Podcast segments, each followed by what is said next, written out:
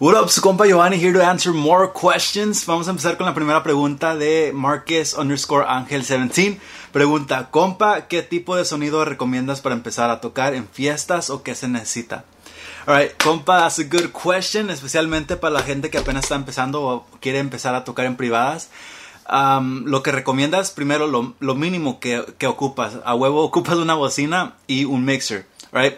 Entonces, lo que yo te recomiendo es comprar una bocina, un powered un powered speaker.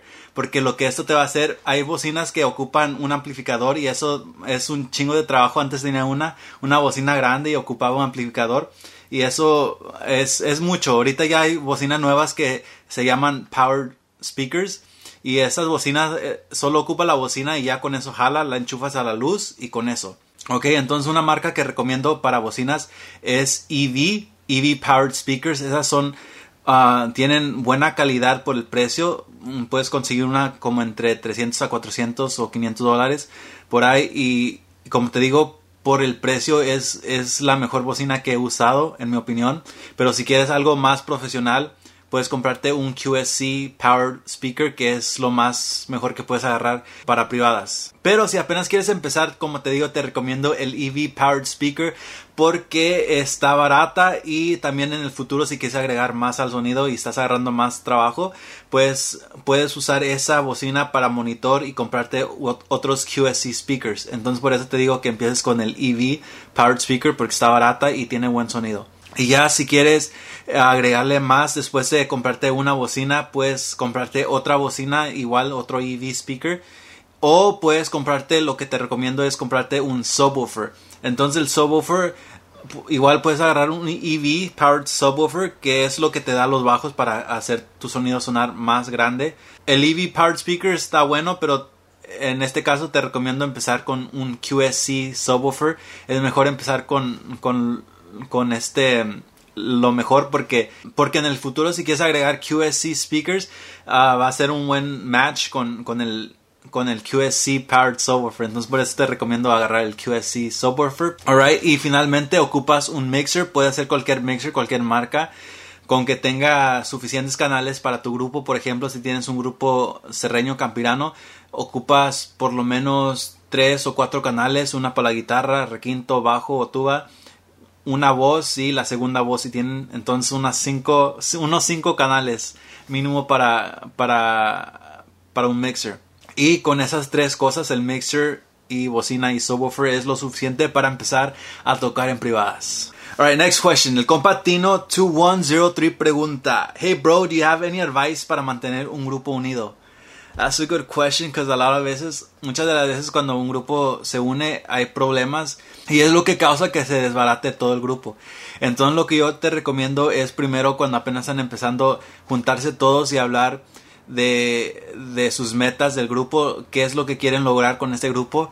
Por ejemplo, a veces hay gente que nada más quiere ganar dinero y es no, no hay nada malo en eso pero a veces hay gente que quiere lograr más que eso, quiere trabajar o, ser firmado por una disquera o trabajar como grupo profesional y es otra meta también. Y a veces gente tiene diferentes metas para, para este grupo y por eso las ideas no, like, you guys don't agree on stuff y por eso se desbarata el grupo. Pero si al principio hablan con todos del grupo y, y tratan de ver qué es lo que cada uno quiere del grupo, pueden poder trabajar mejor juntos y unirse más mejor. Make sure you guys are on the same page, you guys have the same goals and stuff, and um, that's going to help you guys work together better.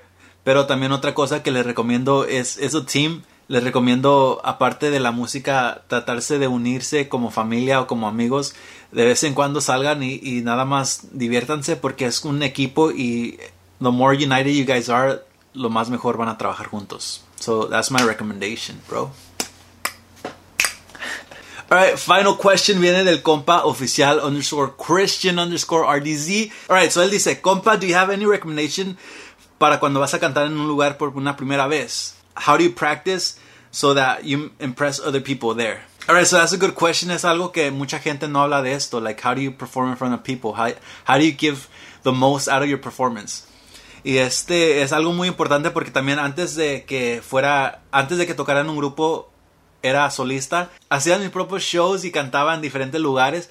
Y una de las cosas que ocupaba hacer como era solista tenía que dar un, un buen performance porque como solista, todo, toda la gente mira a ti. Si, si algo va mal en tu show, es tu culpa, no del grupo, sino tu culpa. Entonces yo siempre trataba de dar lo más que yo podía dar para dejar el público satisfecho. Entonces lo que yo te recomiendo hacer es encontrar un lugar donde puedas practicar que tengan mirrors, que tengan espejos, para que puedas ver tus movimientos porque es lo más importante cuando estás dando un show. Tu body language es lo más importante cuando estás dando un show. Tienes que asegurarte que está, tienes un buen body language, que no estás que no estás viendo abajo así, que no estás con tus hombros hacia abajo, tienes que estar presente y, y tienes que you have to give a like your body language has to show that you're confident. Tienes que enseñar que tienes confianza de andar enfrente de un público. Entonces es lo primero, body language. Body language es lo más importante. Mírate en el espejo cuando estás cantando.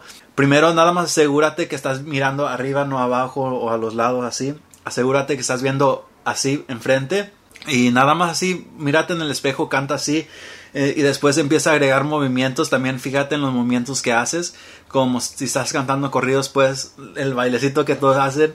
Y es, eso es lo, lo, lo importante. Si, al principio no vas a saber qué, qué, hacer porque nunca lo has hecho. Entonces tienes que practicar estos movimientos cuando estás empezando hasta que se vuelvan, hasta que se vuelvan automático. Que ya no los tengas que pensar, que, que sienta la música. Y, y así poco a poco vas a ir aprendiendo cómo hacer un show enfrente de la gente. Ya también después te recomiendo practicar qué es lo que vas a decir entre medio de cada canción y también tienes que practicar todo el show completo para, para que sepas bien todo lo que vas a hacer en el show en frente de un público.